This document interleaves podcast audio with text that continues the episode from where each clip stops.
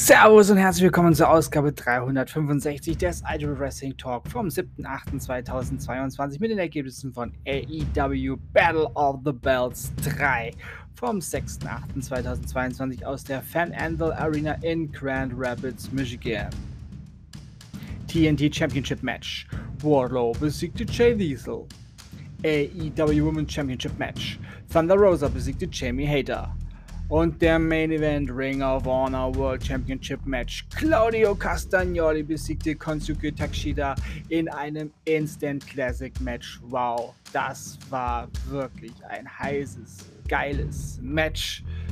Uh, das war's mit dem etwas anderen Wort zum Sonntag. Und deswegen sage ich Tschüss. Ich bedanke mich bei euch fürs Zuhören und wünsche euch eine gute Zeit. Bis zum nächsten Mal beim Iron Wrestling Talk. Wir hören uns dann wieder, wenn ihr wollt und nichts dazwischen kommt.